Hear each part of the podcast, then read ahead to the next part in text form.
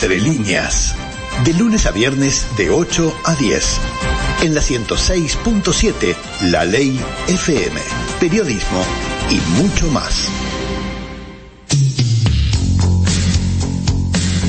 Estamos ya a las 9 y 38 de la mañana, seguimos avanzando en nuestro programa, estamos en Entre Líneas, aquí en la Ley FM 106.7, y es un gusto recibir a alguien que viene de Italia, que también viene de Argentina, pero que comparte sus días entre Italia, Argentina y en este caso Uruguay, porque en realidad es un diputado de la Cámara de Diputados italiano, pero el cargo total en italiano no lo voy a poder leer, por lo cual se lo voy a pedir que me lo diga él. Él se llama Mario Borghese, un gusto tenerte aquí. Y tú sos diputado de la República, ¿cómo es el título completo? ¿Qué tal? Buenos días. Diputado de la República Italiana electo por el Colegio Electoral Sudamericano, pero somos diputados de la República Italiana. Está, porque acá en tu tarjeta me dice comisión, tre, affieres... No, pasa que nos dan un título de por vida que es honorevole, om, honorevole.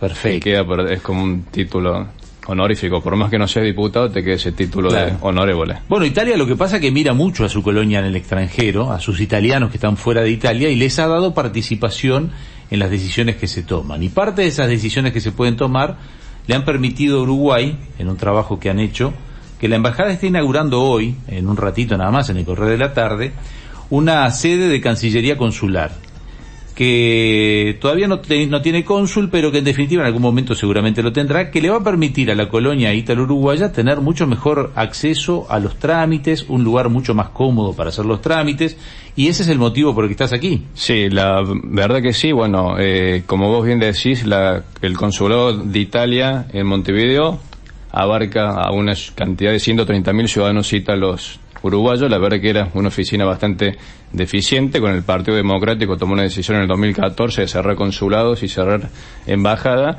Eh, dejó la Cancillería Consular para el último y era una oficina muy fea con un espacio muy chiquito de 10 metros cuadrados, así que por una decisión de nuestro de, nuestro movimiento del MAIE cuando estuvimos en el gobierno en el Conte 1 allá por el 2018 junto con el senador Ricardo Merlo y también con Aldo Lamorte eh, eh, hicimos mucha fuerza dentro del Parlamento para que eh, Uruguay se merezca una nueva Cancillería Consular con mucho más espacio, más grande, va a tener casi mil metros cuadrados, donde el ítalo uruguayo sea atendido muy bien, porque lamentablemente tenemos una gran deficiencia con la red consular para renovar pasaporte y una comunidad tan grande como la ítalo uruguaya, que son de 130.000 ciudadanos italianos, se merecen una nueva Cancillería Consular, que la verdad que estamos muy contentos que en el día de hoy a la tarde se inaugura. En el per cápita seguramente vos sos argentino, vos sos de Córdoba, ¿no? Yo soy cordobés. Se te nota en el tono, pero digo, debemos, debe estar Argentina primero en, el per cápita, en cantidad. Y Uruguay debe andar ahí nomás, segundo. ¿Cómo, cómo estamos en el per cápita en cuanto a italianos? No, a ciudadanos italianos en el exterior, eh, por supuesto que mm, Argentina por su dimensión y también eh, Brasil. Uruguay es el, el tercero. El tercero dentro de la jurisdicción consular, porque nosotros representamos a Sudamérica. Italia es el único país en el mundo que dio el derecho al voto a los ciudadanos italianos en el exterior. Hizo del mundo un colegio electoral. O sea, Sudamérica es un colegio electoral más como si fuera Roma, Milano, Nápoles, Palermo. Ese colegio electoral exprime cuatro diputados y dos senadores, hasta la ley anterior.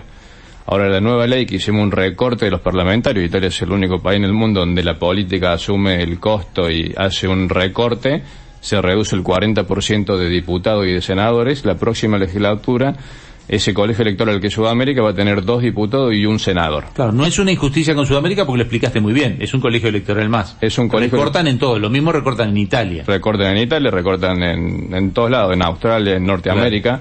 Y ese colegio electoral, que es un solo colegio electoral, yo no soy diputado italiano por Córdoba, por Argentina, por Uruguay, soy por Sudamérica. Ese colegio electoral, hay varios países, entre ellos Uruguay, en el cual Uruguay es el tercer país con más ciudadanos italianos. ¿Cómo llegas a ser diputado italiano eh, desde, bueno, tu candidatura habrá surgido en Argentina, pero tenés que convencer a los brasileños, a los uruguayos. ¿Ahí que hay? ¿Una especie de acuerdos que se van trabajando en todos los países? Yo soy médico de profesión, cursé mi estudio en el colegio Dante Liguero, en colegio peritario de Córdoba. Ya, venías bien con Dante Liguero. Sí, siempre, siempre. Algunas materias estaban en el noveno círculo, me imagino. Y siempre participé del asociacionismo de voluntariado católico, de las, asociaciones italianas. Entonces, bueno, me fui involucrando, por supuesto, con una tradición familiar. Mi, mi, mi padre era presidente del comité, que son estos organismos locales que acá también en Montevideo hay y en el 2008, con 25 años, fui, me presenté para candidato y salí primer diputado suplente. Ajá. Entonces, el 2008 para, adelante empecé a recorrer Sudamérica, a tener más contacto con Uruguay, con Brasil y bueno, y con esta red que tenemos nosotros que es el MAIE, Movimiento Asociativo de los Italianos en el Exterior, hasta que en el 2013, con 30 años, fui electo diputado y después reelecto en el 2018. Claro, la figura que uno tiene como referencia en Uruguay es quien nos pasó tu teléfono y me pareció interesante que tú estuvieras aquí, o nos pareció interesante, es Aldo, Aldo Lamorte, eso ah. por Uruguay. Aldo Lamorte, nuestro coordinador de nuestro movimiento por Uruguay, y también Aldo Lamorte es consejero de un organismo antes que, porque la política de la inmigración tiene muchos, tiene una evolución muy grande. Antes que estuvieran los diputados estaban los consejeros generales de los italianos en el exterior. Aldo Lamorte es consejero del Concilio General del Italiano al Estero eh, por Uruguay, que es un organismo que tiene contacto con el gobierno italiano que sesiona en Italia tres veces al año y lleva todas las inquietudes de la comunidad local al gobierno italiano. Y los demás son, este, me decías que hay más cargos, que hay brasileros, hay argentinos. En, la representación que tiene este, este, este parlamentario de Sudamérica. Sí, sí. Hay Venezuela, en, los que el Consejo General de Italianos en el Exterior hay brasileros, hay venezolanos, hay chilenos, hay peruanos, hay argentinos, hay uruguayos y hay eh, ecuatorianos pero en lo que es parlamento somos eh, tres brasileros y tres Uruguay y tres argentinos. Tu vida transcurre mitad en Italia, mitad en Argentina, me imagino. ¿De dónde estás llegando hoy, por ejemplo? ¿De Italia o de Argentina? Pues no tengo tu No, hice, hice, Roma, Buenos Aires, Córdoba, Córdoba, Montevideo. Ah, fuiste a visitar la familia. Sí, fue a visitar mi, mi, familia que vive en Córdoba y bueno, yo me casé, bueno, justamente por la inmigración, yo conozco a mi esposa en, en Venezuela en un congreso de la juventud italiana, mi esposa es ítalo-australiana Así que bueno. ¿Viste la australiana en Venezuela? En un congreso de la juventud. No, no se burle porque yo soy venezolano de nacimiento, ciudadana uruguaya y ciudadana italiana. Sí, acá tenés otra yo soy otra, yo soy una italiana, pero también con mezcla de Venezuela y Uruguay. Menos mal que no tenés nada de Australia. Sea respetuoso.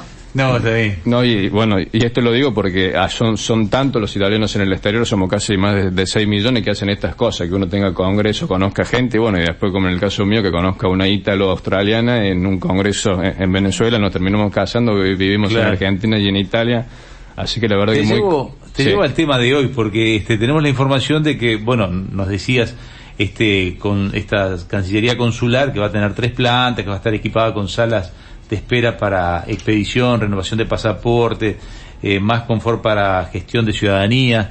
Este, ¿Cuándo empieza a funcionar esto efectivamente? ¿En qué allana los trámites este lugar? Obviamente en la comodidad de tener un espacio más grande, ya lo dijiste, pero ¿esto cuándo empieza realmente a estar operativo? Por supuesto que esto sea espacio más grande, hay que dotarlo de recursos humanos, porque no es abrir un hospital y no, y no tengo médicos ni enfermera a partir del año que viene va a llegar más personal. Ahora se empieza con una primera etapa que es abrir el espacio físico para más comodidad y después dotarlo de recursos humanos porque después para hacer pasaporte, para renovar una ciudadanía, para hacer una inscripción a ANARFE necesita de personal de res. ¿Y eso está pensado, está presupuestado? Eso también está pensado, está presupuestado, así que en el transcurso de este año y el año que viene van, van a empezar a llegar personal desde Italia y también contratados localmente para que se dote todo ese espacio físico de la gente y los recursos humanos necesarios para que den todos esos servicios que se van a brindar. Claro, porque nosotros hemos tenido algún, en, los años, alguna, cada vez que tocamos el tema, alguna queja hay de que es muy lento sacar hora para el pasaporte, no consigo renovar el pasaporte, es una complicación. Es terrible, es, terrible porque el gobierno lamentablemente no invierte en recursos humanos, porque no es solamente abrir un espacio físico, sino dotarlo de recursos humanos. Y esto tiene que venir de Italia de Italia con personal, porque hay, hay trámites que lo tiene que hacer un funcionario italiano, por ejemplo, lo que es renovación de pasaporte, el que firma el pasaporte y el que lo emite tiene que ser un funcionario del ministerio, no puede ser un, un personal local. ¿Y eso no tenemos hoy acá?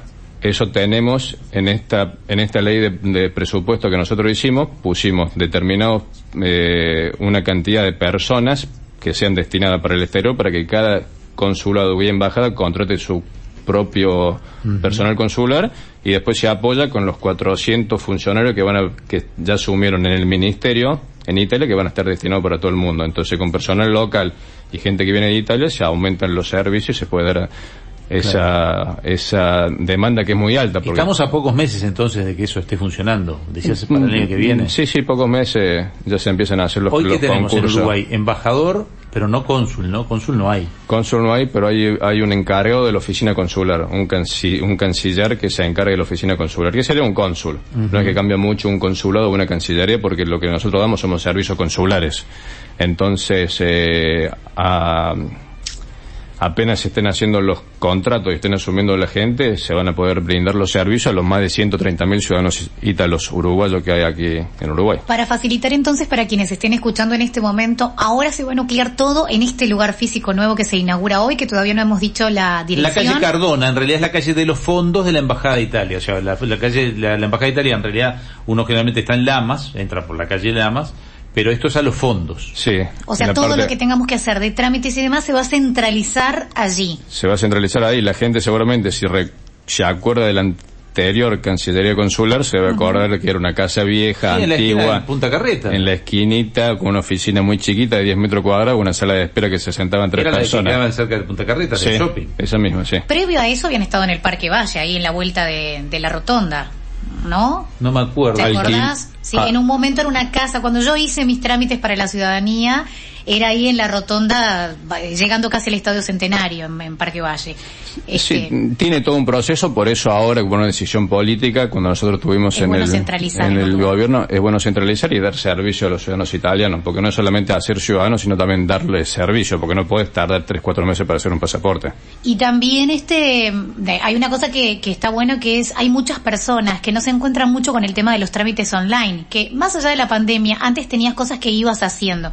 Yo me he encontrado con gente que por un tema de edad también o de generaciones, cuando tenías que hacer un cambio de domicilio, por ejemplo. Un cambio de domicilio te implicaba sacar una foto, un documento, enviarlo por email, hacer toda una tramoya. Me parece que el tener el lugar físico facilita mucho, ¿no? Que no pueda hacer esa documentación. A mí me costó bastante hacer el cambio de domicilio, por ejemplo, para poder votar y me llegara días atrás el sobre y... Lamentablemente esos tipos de servicios van a seguir siendo online. Lo que pasa es que ah. tiene un, software, el ministerio tiene un software bastante vetusto, bastante viejo, bastante lento. Se llama Fastic, que no es muy claro y bueno, entonces si subí la foto del servicio de, energía, de luz, de, gas con, con determinado peso, te lo, te lo rebota. Pero bueno, por eso, por eso también lo que queremos hacer nosotros es abrir un call center para ayudar al, ciudadano, pero en estos casos, en Uruguay. sí. Porque ah, viste que es un trámite que es muy fácil y que si uno quiere actualizar, que me parece que es importante también, que, que, estemos actualizados todos en la base de datos de la embajada, un cambio de domicilio, que sepan dónde estamos por el tema electoral también, habría que buscar la manera de agilizarlo desde ese... Sí, es un sistema... Es, eh, el, el, el, sistema es bastante simple, lo que pasa es que no es, no es muy no es, muy, bueno. Sí, no es muy bueno con eh, no es muy ameno con el usuario y, además el software que tiene el ministerio es bastante malo. Por eso tiene que cargar las fotos de los de los servicios o de los documentos con, con un determinado peso, por ejemplo, yo que soy eh, que soy médico no entiendo por eh, cómo se hace para bajarle la calidad para que pese menos el formato de la imagen el formato de la imagen es, bastante complejo entonces lo que queremos hacer nosotros es dotar este esta agencia, esta Cancillería Consular con un, con un call center y con un personal que atienda al público por este tipo de demandas, inquietudes. No van a llegar para esta próxima elección porque hay elección ahora dentro de poquito. A los italianos les va a estar llegando papeletas cuando... Ah, el 10 de septiembre. El 10 de septiembre ya empiezan a llegar las papeletas. ¿Cuántas? cuántas bueno, eso después le preguntaremos a Aldo, que es el en Uruguay está, para, para no sacarte de tema hoy, pero eso eh, ¿Cuántas papeletas van a ser? En, Uruguay, en Uruguay casi 95.000 electores. En 95.000. ¿Y cuántas, qué es lo que tiene, cuántos sobres le van a llegar? ¿Le va a llegar un sobre con cuántas cosas adentro? Con dos papeletas, para diputados y para senadores. Ah, les llega con dos. Y ahí hay una selección de los candidatos que hay. Se vota con preferencia en, Italia. Hay que, hay que escribir el nombre del candidato. Hay que escribir el nombre. Se tacha el símbolo que se quiere votar y se escribe el nombre del candidato. No hay lista sábana. Todavía no hay candidatos o ya están ¿Ya están publicitándose los candidatos? Del espacio político nuestro, sí.